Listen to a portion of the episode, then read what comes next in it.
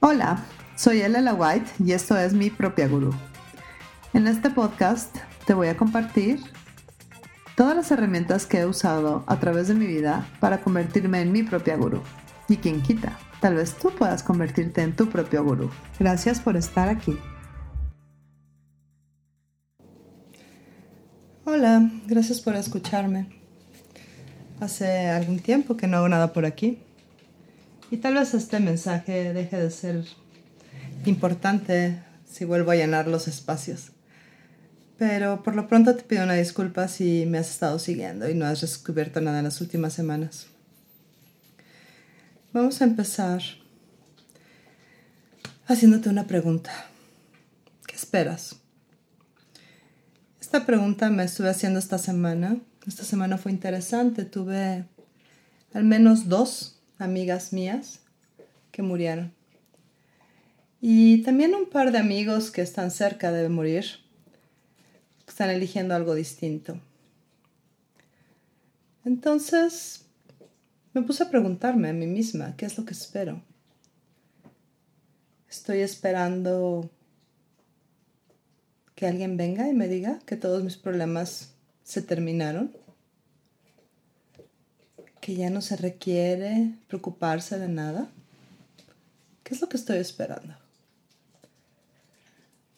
Y un poco esta pregunta me hizo darme cuenta en todos los lugares en donde no estaba eligiendo, o más bien estaba eligiendo esperar, sin actuar, sin moverme, sin hacer, sin decidir, con miles de pretextos. El pretexto de lastimar a la gente, el pretexto de ¿Qué van a pensar? ¿Qué tal si sale mal? ¿Qué tal si no es lo que espero?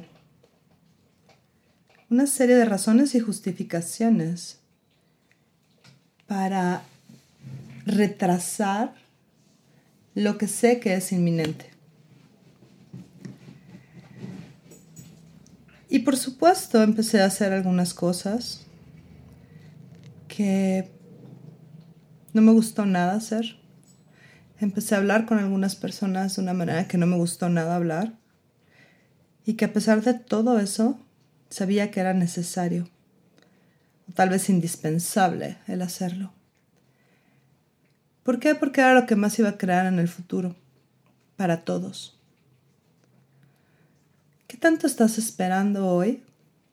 Tratando de controlar los sentimientos de los demás, tratando de controlar las reacciones de los demás. ¿Qué tanto estás esperando a que algo te empuje o a que algo te obligue a hacer lo que ya sabes que quieres hacer? Actualizar lo que ya elegiste y que sin embargo simplemente por que no estás tan seguro de que eso es exactamente la mejor opción, no lo haces. Y entonces, en lugar de tener un vivir extraordinario, simplemente estás, digamos que, en piloto automático. Esta semana murieron dos amigas, como les dije. Una murió de manera sorpresiva, es decir, no estaba enferma, no tenía nada. Tuvo un ataque cardíaco masivo y murió no era una mujer muy grande, era joven, estaba llena de vitalidad, llena de cosas, llena de planes, llena de ideas que dar. Y sin embargo murió. Y la otra llevaba un tiempo luchando contra un cáncer terminal. Y sin embargo, seguía haciendo su deber, siguiendo la oficina, seguía mandando reportes, seguía acostándose tarde. Y seguía luchando contra su cuerpo, contra esta información que le daba su cuerpo día a día. Entonces, y perdón si hoy no estoy tan entusiasmada o tan de buen talante como siempre, pero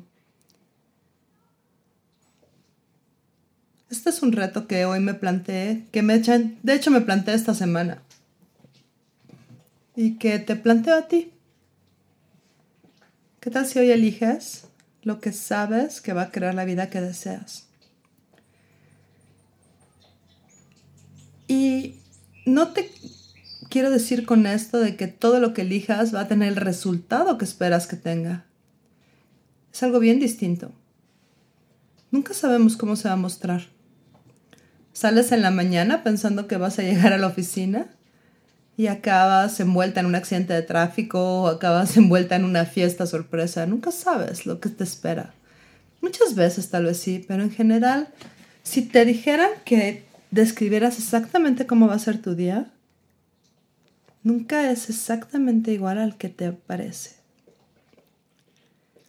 Entonces, no te estoy diciendo que elijas lo que sabes que va a resultar para ti, porque eso no existe.